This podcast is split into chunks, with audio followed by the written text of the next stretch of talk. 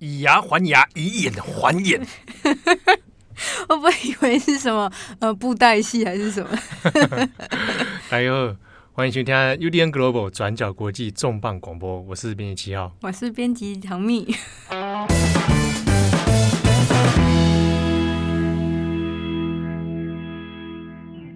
今天这一开场，马上就是啊，这么凶狠的言辞。对啊，这样说在诶中秋连假期间啊，为什么要讲这么仇恨的言论？对，一刚开始大家点开想说点错频道了吗？怎么会？今天啊，我们要来跟大家来聊一个事情，半泽直树。嗯、哦，发音有点不太标准。半泽直树，半泽直树。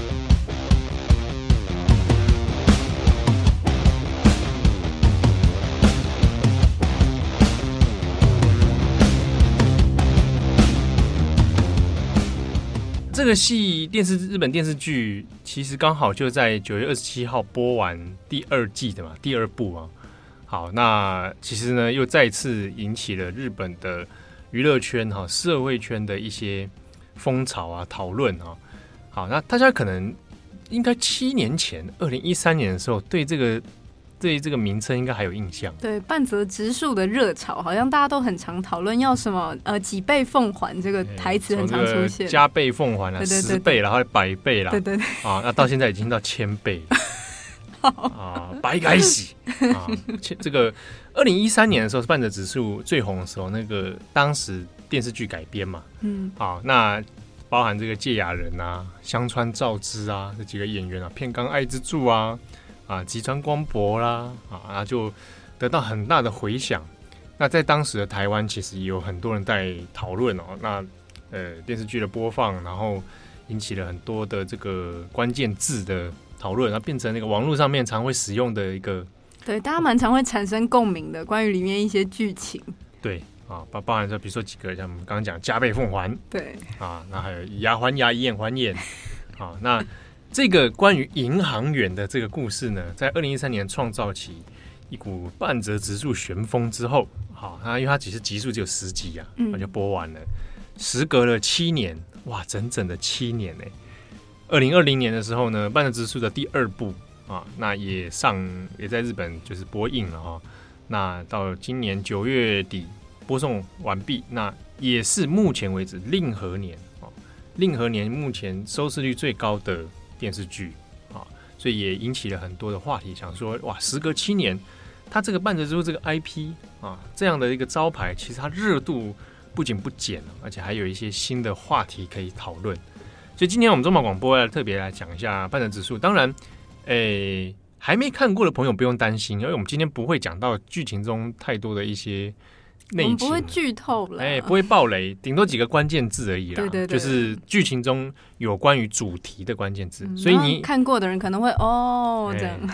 哦是什么？不想听是不是？喂喂喂。哦，我大概知道是什么。对，那没看过的人就不用担心哈。今天这个有点像是我们谈一下半泽直树它背后的一些社会现象啊，一些社会氛围跟它一些美感在哪边。那已经看过的朋友呢，听过这一集之后，你其实哎怎么样？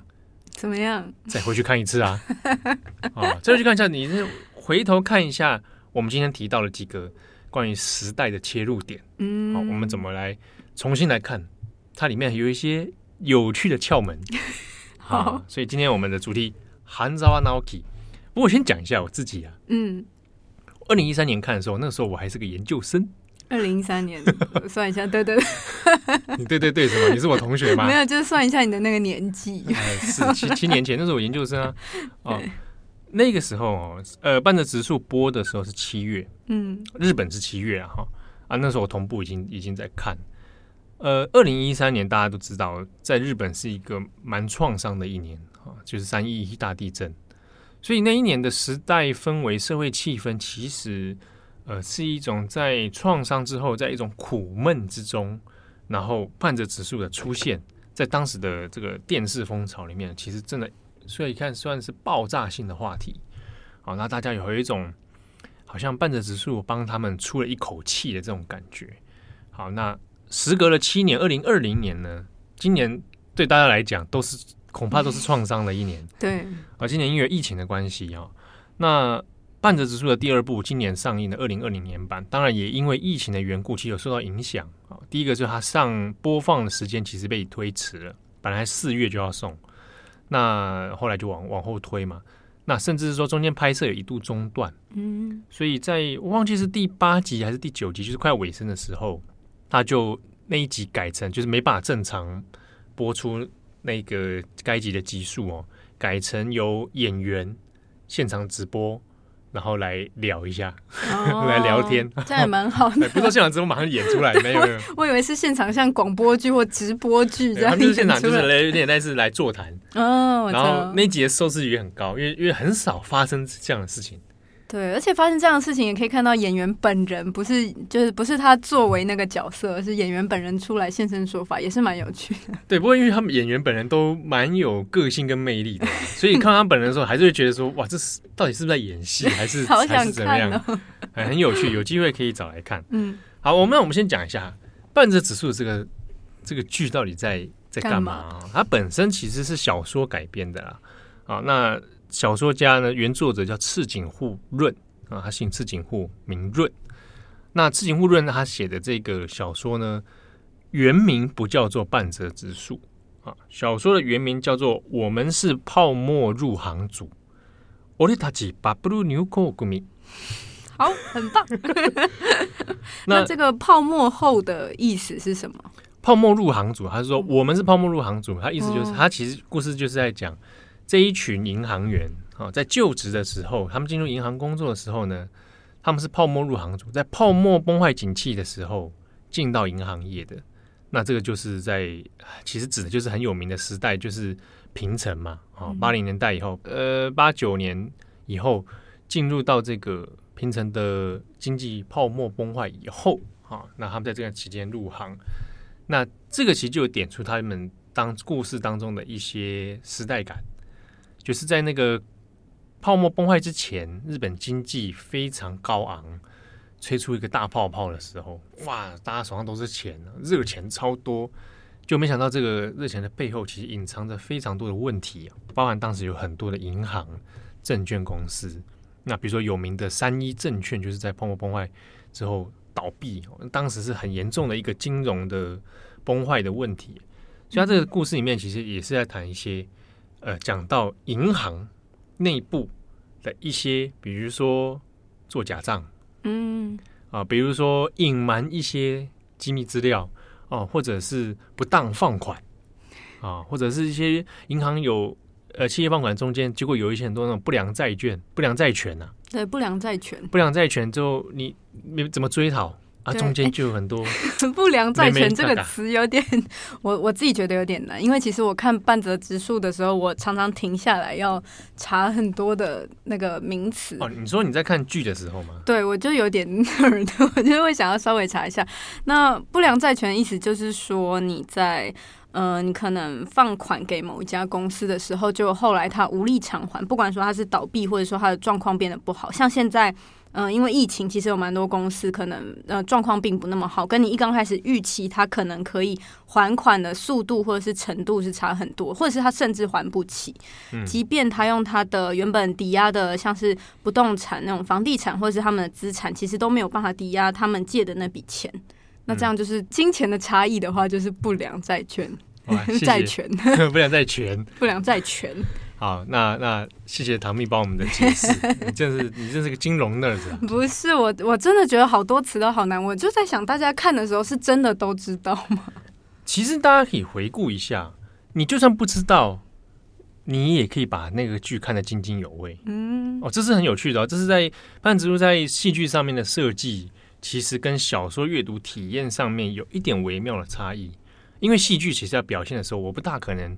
在中间就要跟你突然来一个小百科，嗯、哦，那那这个对吸收资讯来讲负荷太大了，哦，可是你却发现它的节奏感，它台词的流畅度，却你让你觉得说，哎，我好像呃讲出这个名词我居然不懂，可是我也觉得看的好像煞有其事，可是我却紧跟着情节在紧张，嗯啊，然后跟着情节就觉得哇，怎么会这样子？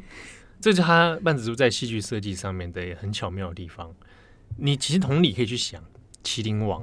嗯，你不会下围棋，可是秦王你也看得不知道在紧张个半天，你手心还冒汗，想说怎么回事，对不对？哎，可是你明明不会下围棋。哦，大概懂你的意思，就是他们那个戏剧或者说这个作品当中会营造那个紧张氛围，会简单说明，可是不至于说你会一直去想，哎，他现在用的是哪一招？你不会去去想。对，或者对，那在这个半泽直树里面，他其实。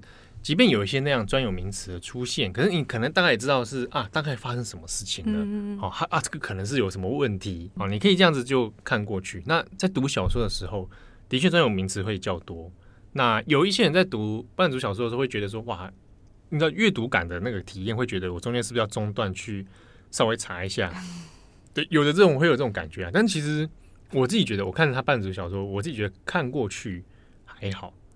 可是我在读日文版跟中文版的时候，感受有点不大一样。因为日文版会真的让我想去查，就 会怀疑说是不是是我单字能力太弱。对，我我懂。我光是看戏剧就会想说：天哪！我虽然一直用文组当做我的挡箭盘，但我就是文组非商业、非商科相关的，所以我真的看不懂。嗯、我觉得大家在在比如说看这样的类型的戏剧的时候，或者小说的时候呢，呃。要抛开什么文理组这种思维 啊，做人做事我们就是要抛开做文理组这个 跨领域嘛。好的啊，多元这样发展。半泽直树这个故事呢，它就当然它它的书名其实是以这个我们刚刚讲的，我们是泡沫入行组。嗯，那它还有第二部，它不会叫二啊，它就叫做呃，我们是花样泡沫组。花样对，哈娜花。那这个花样又是，啊、就是你叫开花了吧？开花结果了啊！所以，呃，第一部二零一三年演的《半泽直树》呢，其实是这两个小说的故事内容。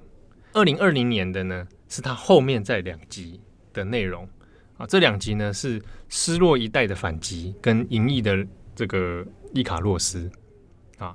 失落的反击呢是 Lost Generation。好，Lost Generation，嗯，失落一代的反击。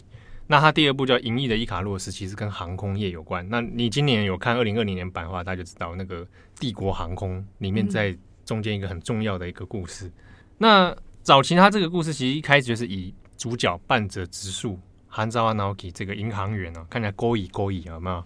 对，欸、那个头发梳的很贴，欸、很整齐。堺雅人饰演嘛，对啊，那这个怀抱着一些。希望啊，梦想对，那进入到这个剧中的东京中央银行啊，那任职，那当中有涉及到一些融资啊、放款啊啊 的一些工作。那这之中呢，就开始慢慢的接触到一些银行中的一些可怕的黑幕。对啊，那这些黑幕里面，就是故事里面的一个轴心啊，就是哎，比如说不当哎不良债。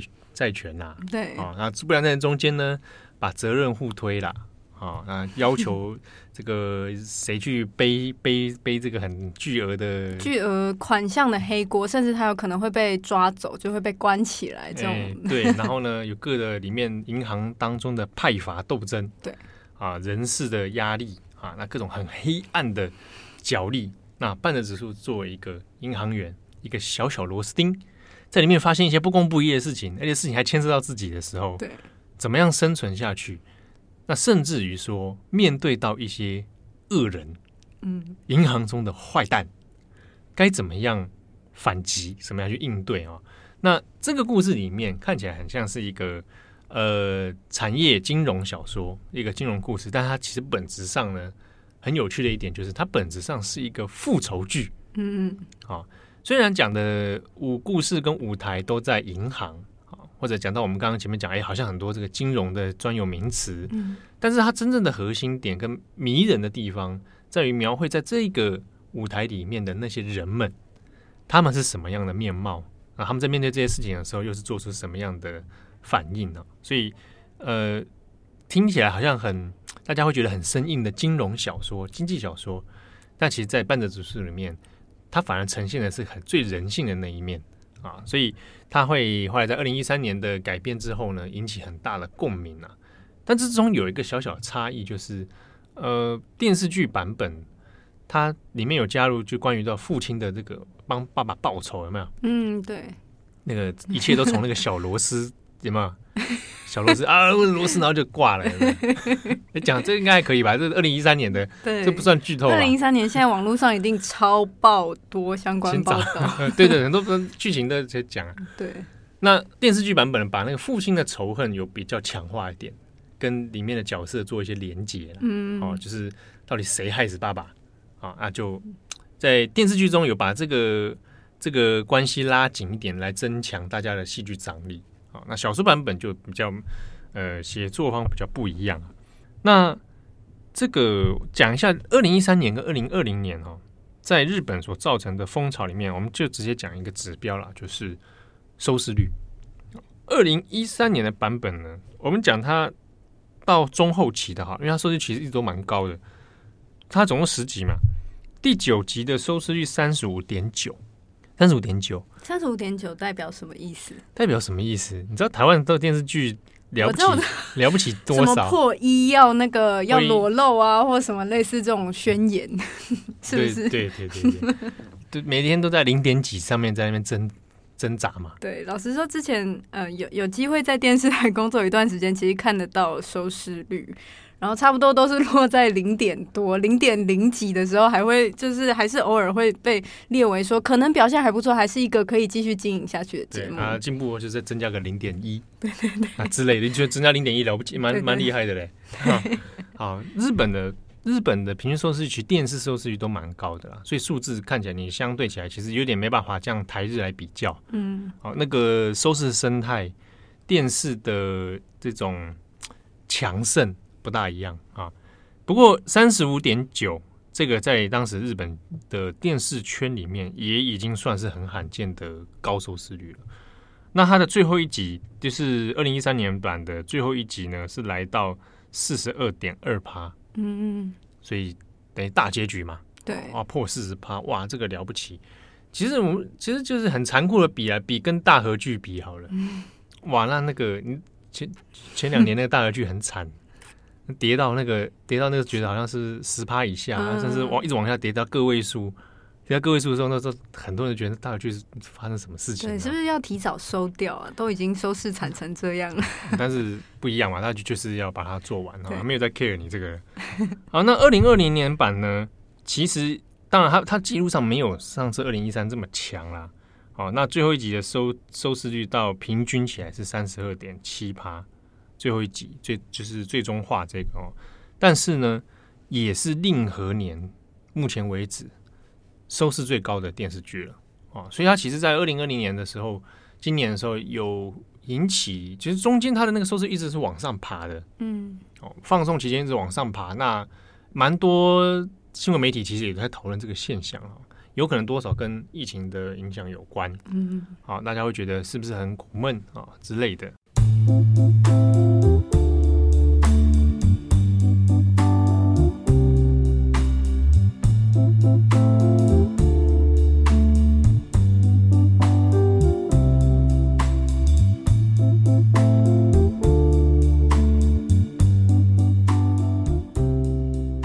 这两个年代的电视剧版本哈，我们回过头来讲他的小说本身。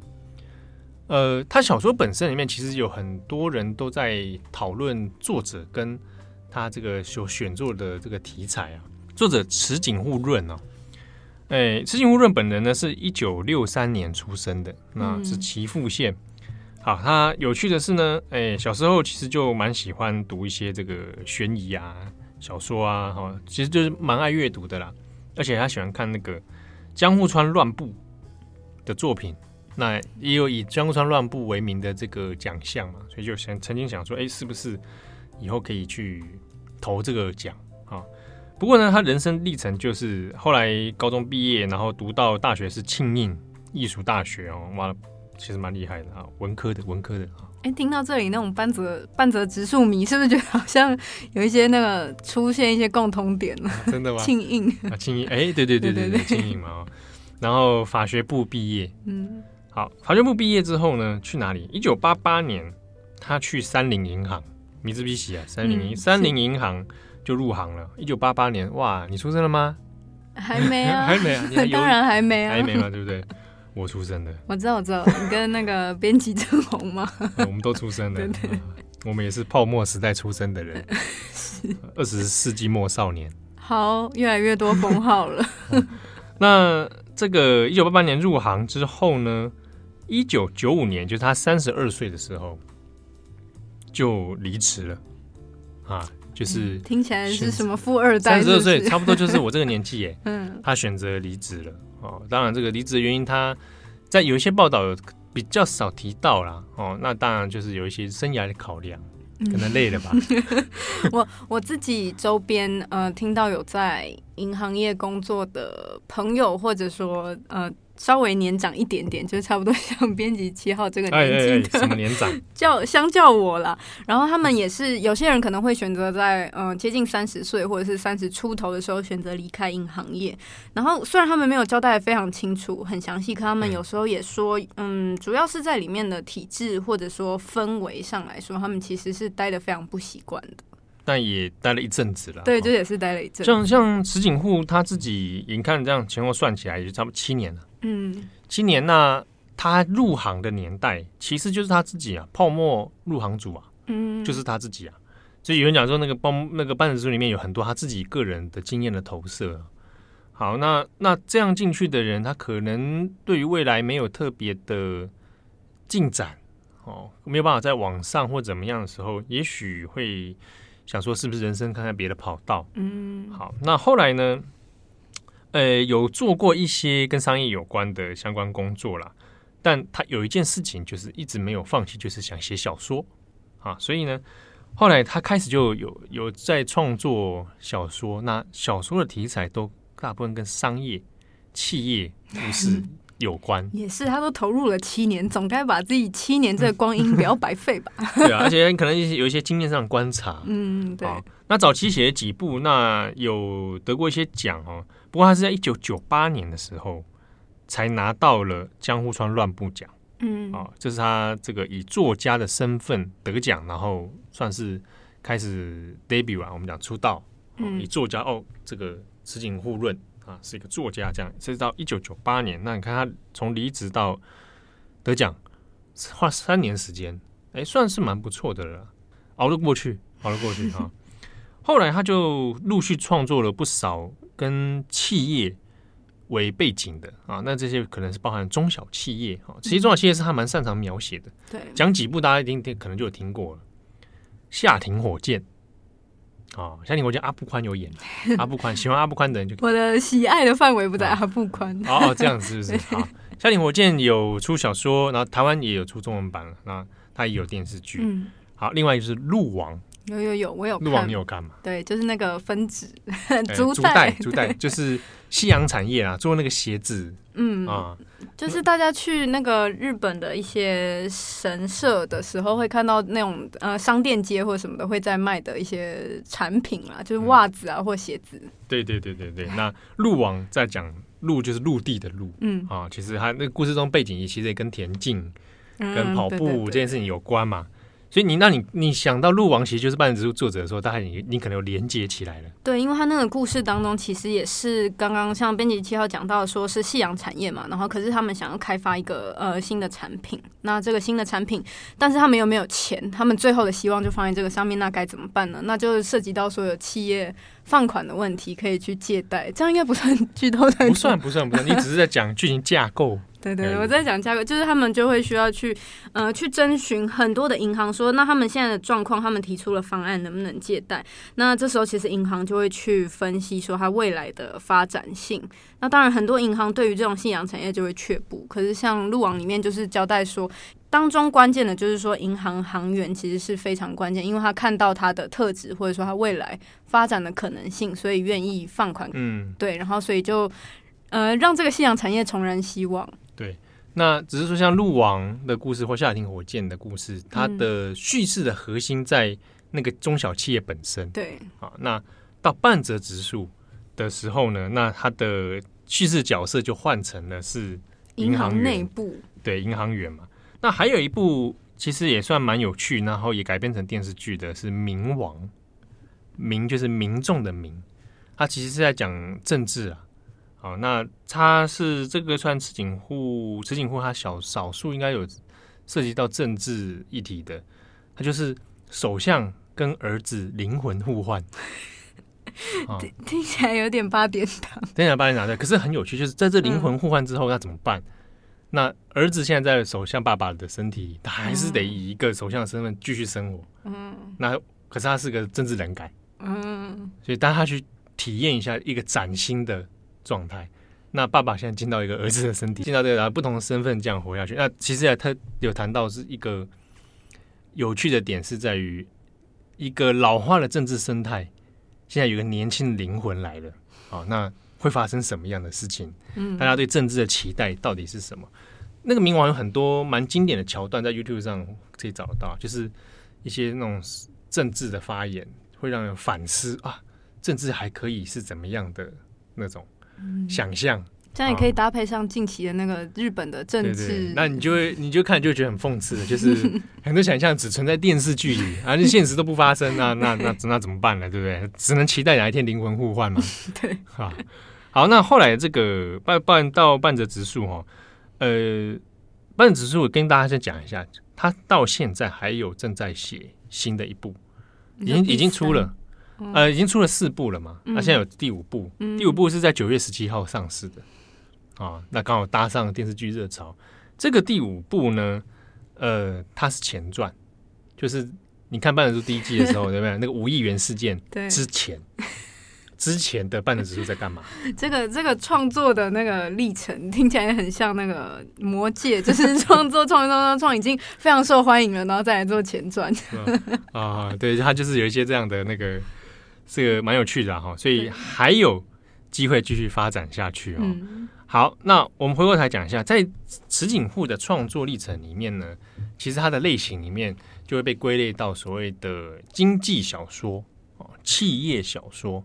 台湾有时候会讲是商战小说，哎，好，呃，我觉得还有一点不大精确。嗯，我我我听，我感觉里面不太像商，因为商不一定有战，对对不对？好，那这个经济小说可以在修饰字修饰字哦，啊，那经济小说在日本里面大部分它。广泛的定义就是说，你只要涉及到企业啊，涉及到一些业界的或者人物，可能是管理阶层、企业家啊，或者是讲日文讲的萨拉利曼，就是上班族啊，拿薪水的萨拉利曼这种，或者你谈到的是经济现象、金融问题的，以这种事件为主题的小说，我们可以归类为叫做经济小说。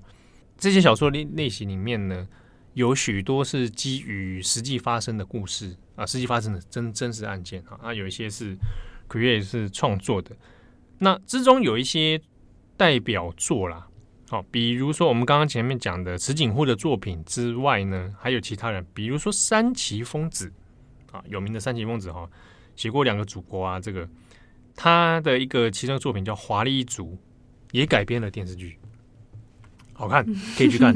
华丽一族在讲，其实牵涉到是财界、财经界跟政治界啊这一种呃血脉派阀啊，它也被列列归类为经济小说中的一个很有名的代表。好，那还有一个是一九九七年出版的高山良，他有一个代表作品叫《金融腐蚀列岛》，他在讲泡沫经济崩坏啊，列岛其实就是日本列岛了。好，那这是一九九七年的作品。那再早一点的话呢，还有陈山三郎。他的《落日燃烧》哦，不过这一部还比较特别，实际是在讲那个前首相，诶、政治界里面外交官的一些问题啊，但他也牵涉到一些金融。我觉得他们书名都取得蛮蛮有意象的，那个《落日燃烧》，我直觉就会在想，哎、欸，跟日本国其实有点关系。对，他因为涉及到战后关于战犯的问题啊，哦、外交官被被视为战犯的这个这个这个背景，好，那又到包含到战后经济成长的一些一些背景这样子。好，那呃，蛮有趣的是呢，在这些作品里面，大家可以分成几个日本的时代脉络哈。高度经济成长的泡沫前期，好，那这个东西就有很多蛮蛮有趣的一些现象可以去描绘。那再来就是，啊，比如说比如说这种富豪家族啦，嗯，大型财阀的诞生啊，好，这这种类型。那再来一个。开始有很大量经济小说的出现啊，就在泡沫崩坏以后，啊，崩坏之后就很多种悲剧了，对不对？对，悲剧就是创作的来源，啊，恐怖了，对不对？但我必须说，在以现实上来说，那个时候真的在日本社会造成蛮大的惨痛的啦，因为对？那个比如说很多人一夕之间股票全部变币值嘛，嗯啊，所以当时自杀率其实蛮高的。那包含到各个那种呃呃企业倒闭啊，因为我的倒闭，所以无法为员工交代，那我就去去去切腹哦，嗯、这种事情，那这种社会案件，其实在当时就变成一种社会上一个很很巨大的一个一个黑洞哦。好，所以在泡沫崩坏以后，这样描绘崩坏前后的这样的经济小说，其实就不少。好，那我们再看到。呃，半泽直树虽然他不是在讲泡沫崩坏这件事情，但他因为是有涉及到，就是他们那些职员们本身是所谓泡沫入行组嘛，啊，那有一种呃，未必是说特别要谈到经济金融的背景如何如何惨烈，或者是哎有各种问题，而是说他们的时代感，一群在昭和年代出生的人进到在平成年间工作，啊，那这样有没有一些世代上面的？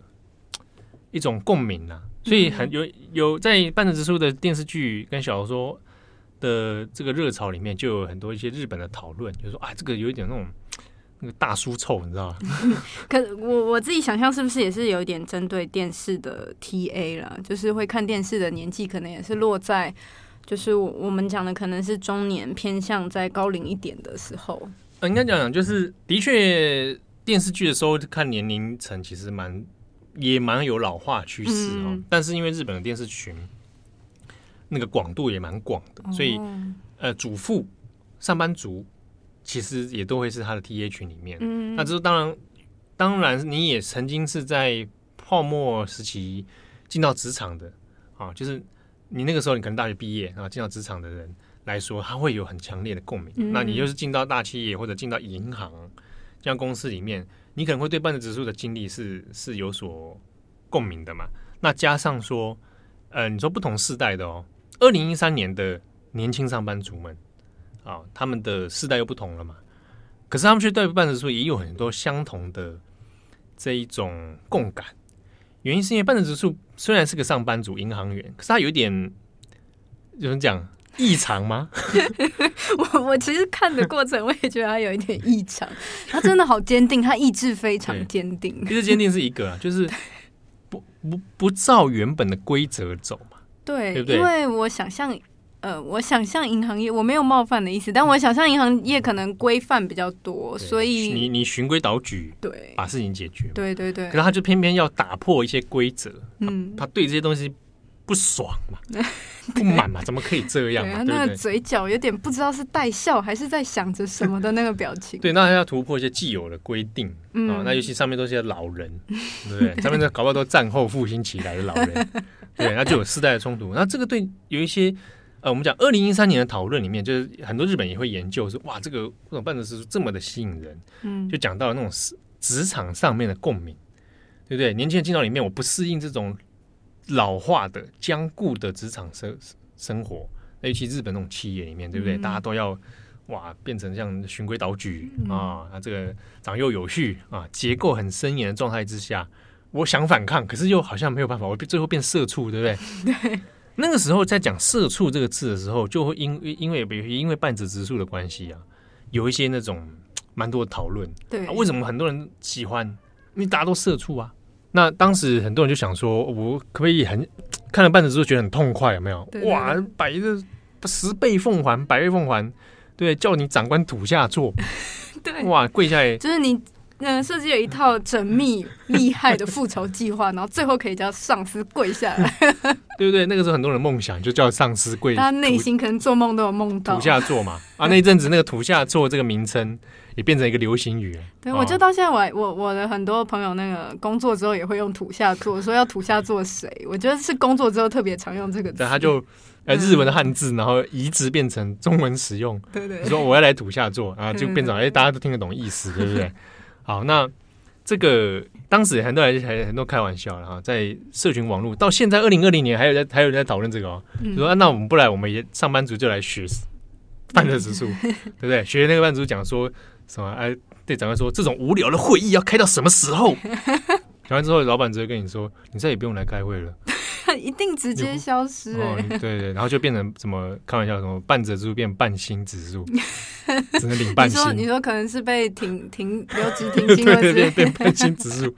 可是我自己呃有在当航员的朋友，然后有一些他还有一些航员同事，然后就确认一下说，哎，那他们到底有没有都有看过《半泽直树》这部剧啊？所以你有去稍微调查一下，因为我就蛮好奇你，你你自己身为做呃一样是这种放款内容的人，你们看这部剧的心情是不是跟我们这种一般平民是不一样的？一般的素人是不一样。可是他就是呃，他们看完的心得其实都是说觉得嗯比较夸张了，应该不是比较夸张，他们觉得有点太夸张，里面很多执行的过程，可能你执行到一半。你你工作早就没了，你怎么可能工作一直维可以维持在那里？然后例如还可以执行这么多计划，而且其实这些计划当中有时候是涉及一些比较敏感的法律边缘啦。比如说它里面要去调查到底这个放款，它企业体制到底发生什么事情？那、嗯、中间到底有哪一些档案是不见了？对对对对，哪一些东西是被？银行方的哪些人藏起来？对，还是中间那个账务怎么对？啊，那在剧情当中，他用了一些手法去想办法弄出资料嘛。对，基本上有一些资料，当然你是调得到的。银行方在跟，就是跟那家公司在签，在签整个合作过程当中，你可能会取到一些同意书，你可以看到他一些资料，没错。可是有一些东西其实是你看不到的，或者说，呃，你你不太能去动他提供的资料。例如说，你删取、删除一些对你不太有利的资料，这种做法其实是蛮危险的。对，蛮危险。但不过当然，因为小说跟戏剧它有它。呃，戏剧张力要呈现的部分，嗯、当然嘛，对。如果我照了现实演，那可能大家已经 已经睡着。对他们说，谁敢谁敢这样对行长？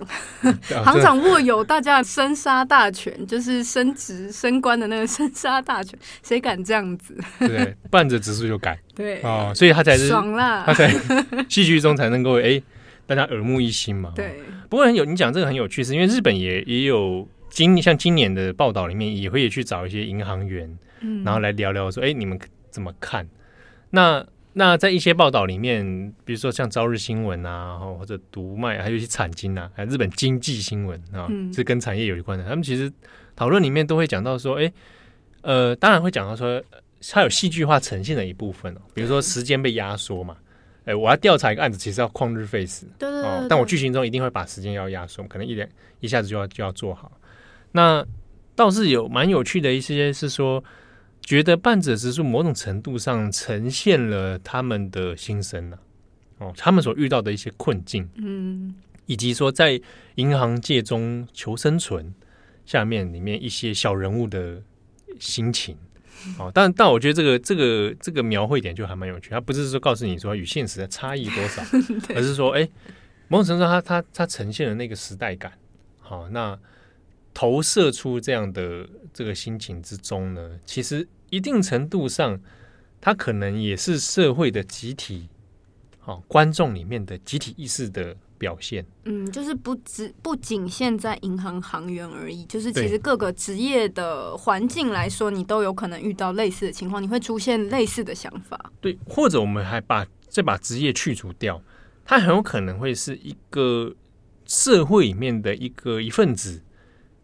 他所表现出来的心理投射，比如说我对于上位者的不满，嗯，我对于制度，我对于这个不公不义的压迫的不满，好，我想挣扎啊，可是大部分的现实是我我我没办法，我只能接受啊，我只能只能吃下来哦。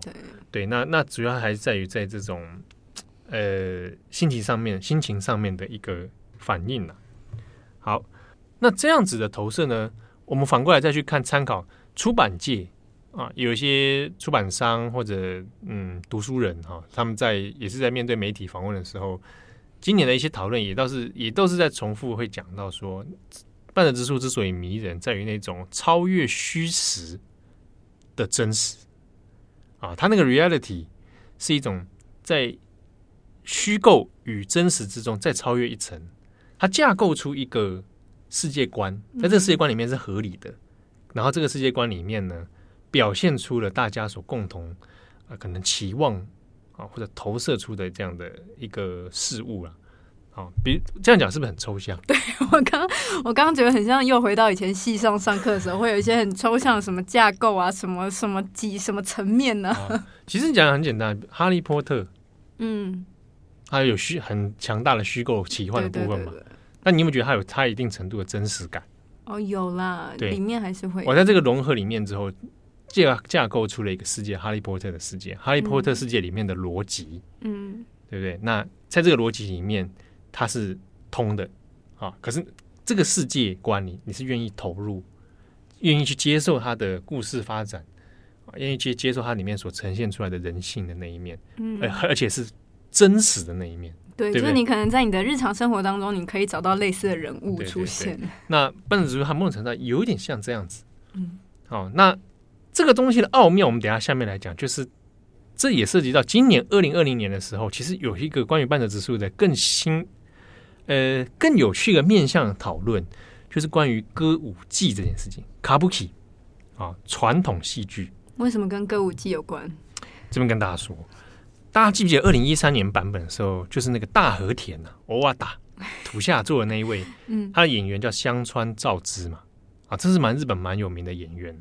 香川照之也常常在日剧上面出现哦。那他是一个呃，我之前去东京博物馆的时候，还看到他代言的那个。昆虫展，因为他、哦、因为他是昆虫控嘛，是哦。NHK 又找他做昆虫节目，他他的那个个性人设对人设很可爱。对，那他本人也是歌舞伎的演员，四川中车哦，这是他的歌舞伎的名字。第一部的时候呢，有香川照之，还有另外一个歌舞伎演员是片冈爱之助。片冈爱之助在里面，就演那个检检察官，那个黑崎检察官呐、啊。那 PPT 上面下面都叫黑崎娘娘嘛，嗯，因为他这个里面的角色设定比较有点阴阳怪气，哎，这样子。好，那片冈爱之助本人也是很有名的歌舞伎演员，嗯，啊，算是两个大牌啊。在第一部的时候演出，那当时他们的演技其实就蛮多的讨论的啊，因为歌舞伎的表演方式有他的风格，跟他这种。我们可以讲有点夸张，嗯，好，可是他那个夸张里面其实带有一种很强烈的说服力。对，其实呃，我我原本不知道他们是歌舞伎演员，但我在那个戏剧当中确实觉得他们表情真的好又细致又夸张。对，而且他夸张不是只有一种，对对对对，他的面面部的那个肌肉的运用哦，声音。对台词，你就会想，哎、欸，真的很夸张，可是又很到位。嗯、对对对，这样它介于一种有点像漫画式的表演，可是它又是一种、嗯、呃精准的演出哦。对，那个东西不是乱演的，他那个其实是要有一些经过，像歌，我觉得那个的确是跟歌舞伎的传统训练是有关的。他那个是有一点很要精准到位的一种肌肉表现哦，表情等等。嗯、那其实你看他们怎么讲台词就知道了，哎，那个台词的语调。才会创造出那么多半泽直树的名言，有没有？大家会对台词有印象，嗯，那那就是因为他在表现上面的时候呢，让人印象深刻，嗯，印象深刻。就比如说像百倍奉还呐、啊，啊、嗯哦，白改喜这种啊，哈。那这一次的大和田他们，呃，中山照之他们演出里面也是有常常又是一些名言开始，各种台词飞出来，有没有？很有趣的是，在二零二零年版本的时候，歌舞伎演员里面一口气全部又增变成了四个，嗯，啊、哦，除了我们刚刚讲的。香川照之，还有片冈爱之助，他们两个还有继续演之外呢，另外还有四川元之助，还有尾上松野，好，这两个也是，前像四川这个元之助是元之助，他们也是蛮有名的戏这个体系啊、哦。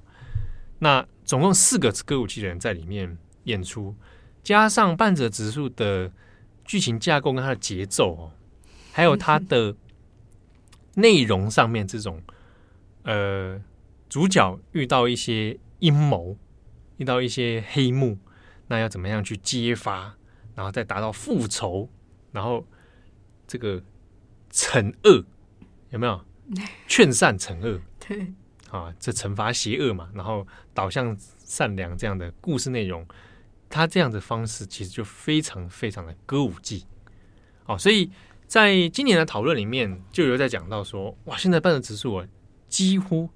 根本就是歌舞伎的一部电视剧，嗯，不管是他表演的形式哦，然后他的剧情架构、台词的感受，它其实就是有点像是一部穿着西装的歌舞伎啊。嗯，好，那那这个东西并不是说它不好，而是说它这个特特别之处在这个地方。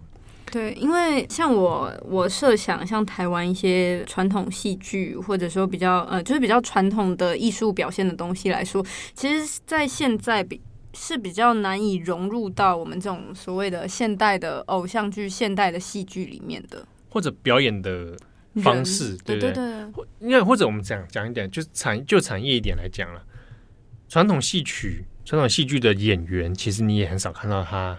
变成电视剧，对，很难跨领域，就比较少嘛。哦，嗯、比如说，呃呃，传统戏曲才很多种类型啊，有有中国传入的京剧的体系的啊，在台湾其实也有很多人在剧场做这样的工作。那或者是台湾本土的一些戏曲啊，对，嗯，比如我们讲哈杨丽花好了，你就没有看过杨，很少看过杨丽花参演都会剧吧？对，偶像剧。对，那那在日本里面，呃，歌舞伎的演员。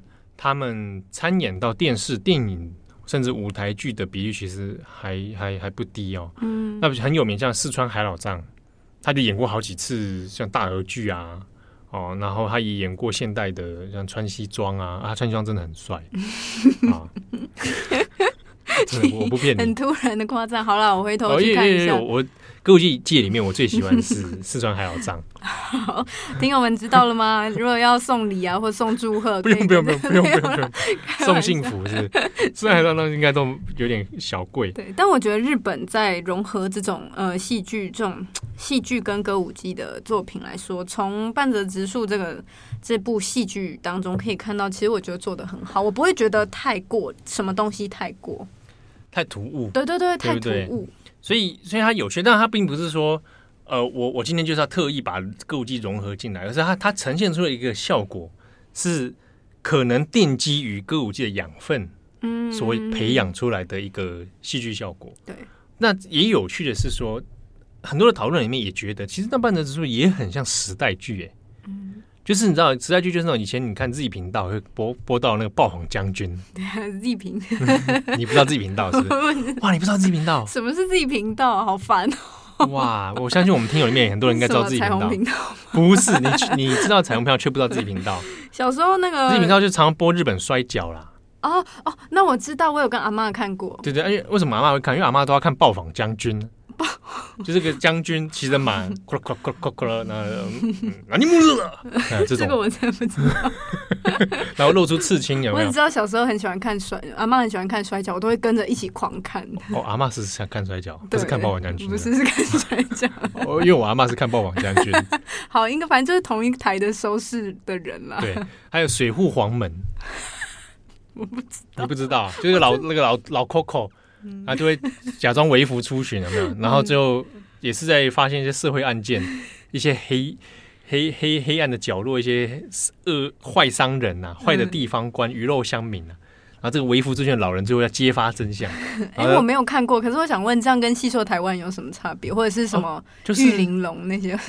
不是不是玉玲珑，失礼耶。有什么差别啊？没有，他他当当然有差别，但是说他有一个本质在于。那种民间故事里面，啊，惩恶扬善，嗯、啊，这样的一个内容嘛，啊，我要惩罚邪恶啊，然后发扬这个善良，然后让市井小民，对不对？呃，善良风俗啊，得以得以拯救。对对，那水户黄门也是这种啊，他最后也是哦，然后就要揭发他，要想各种的计谋啊，怎么去揭穿这些坏的地方官啊，这些坏的商人，嗯，啊，那就是恶霸。啊，小人物来推翻他们这种，那加上水户黄门本身其实是这个德川家嘛，啊，就是变成哎微服出巡的方式，大家就觉得哇，正义感十足，超赞。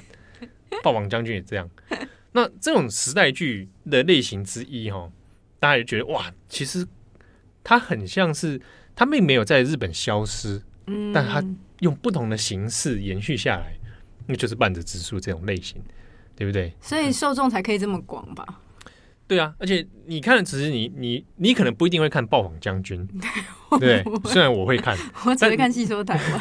对，但是你可能会去看《半泽直树》，有有得到跟《爆谎将军》一样的快感吗？对，就是那种哇痛快，送啊，惩罚坏人，有没有？然后或者跟着这个剧情一起紧张，对啊，然后跟着这些里面被迫害的小人物一起感到不舍。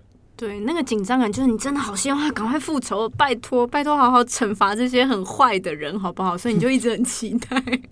所以最后真的惩罚到的话，你就会觉得真的太棒了。他那个堆叠起来就是很棒。对，所以才在今年的一个关键字里面蛮有趣，就讲到半泽直树就是现代的时装剧，呃，时代剧，嗯啊，金融的时代剧，银行的时代剧啊，上班族的歌舞伎。哎呦，这蛮有趣，萨拉利曼卡布奇。哦，这个这个这个，我倒是觉得未来说不定会是一个蛮有趣的新的结合的形式啊。哦，但会不会疲乏，我这个就不晓得。但但但我觉得这这个现象，呃，跨领域的这样的现象，其实我我自己个人觉得蛮有趣的。好，另外补充一点蛮有趣的是，因为半泽直树的小说跟电视剧，那除了台湾之外，其实中国也有。这个与大家见面的机会啊，小说也有出版了，他们小说在中国也有出版。嗯、那那其实当然引起很多讨论了。之中有一个讨论是说，像这样的内容哦，大家看得很痛快，有没有？对，看就是有意无意就会想到自己的生活。那里面有很多半泽直树讲到一些银行内部的腐败啊，或者是官官场啊与公权力之间的腐败问题，那要去怎么？推翻怎么去追溯？那很多中国网友说，这个在中国呢，基本上无法实现，很难，难度很高，对不对？嗯、中国人都想当半泽直树嘛？啊，也不能说都想了，但我觉得一定有有人内心会有燃起一些熊熊的火焰。是是是是是，对对对。其实我我觉得应该这样讲啦。呃，半泽直树它的它其实本质上有很日本氛围的日本时代脉络的内容。嗯那那比较起来，台湾其实可以发展自己的。其实我们的乡土剧某种程度上跟这个很像哎、欸，我们乡土剧强烈都企业斗争，不是吗？我老实说，你这个可能就要跟编辑八号聊，他是乡土剧之王，我比较少看。那现在的确因为是有这样的题材上的现象啊，但其实如果能够发展精致一点，对，就例如说包头的那个头巾包扎不用包那么高，所以如果真的它能够能够精巧的去设计。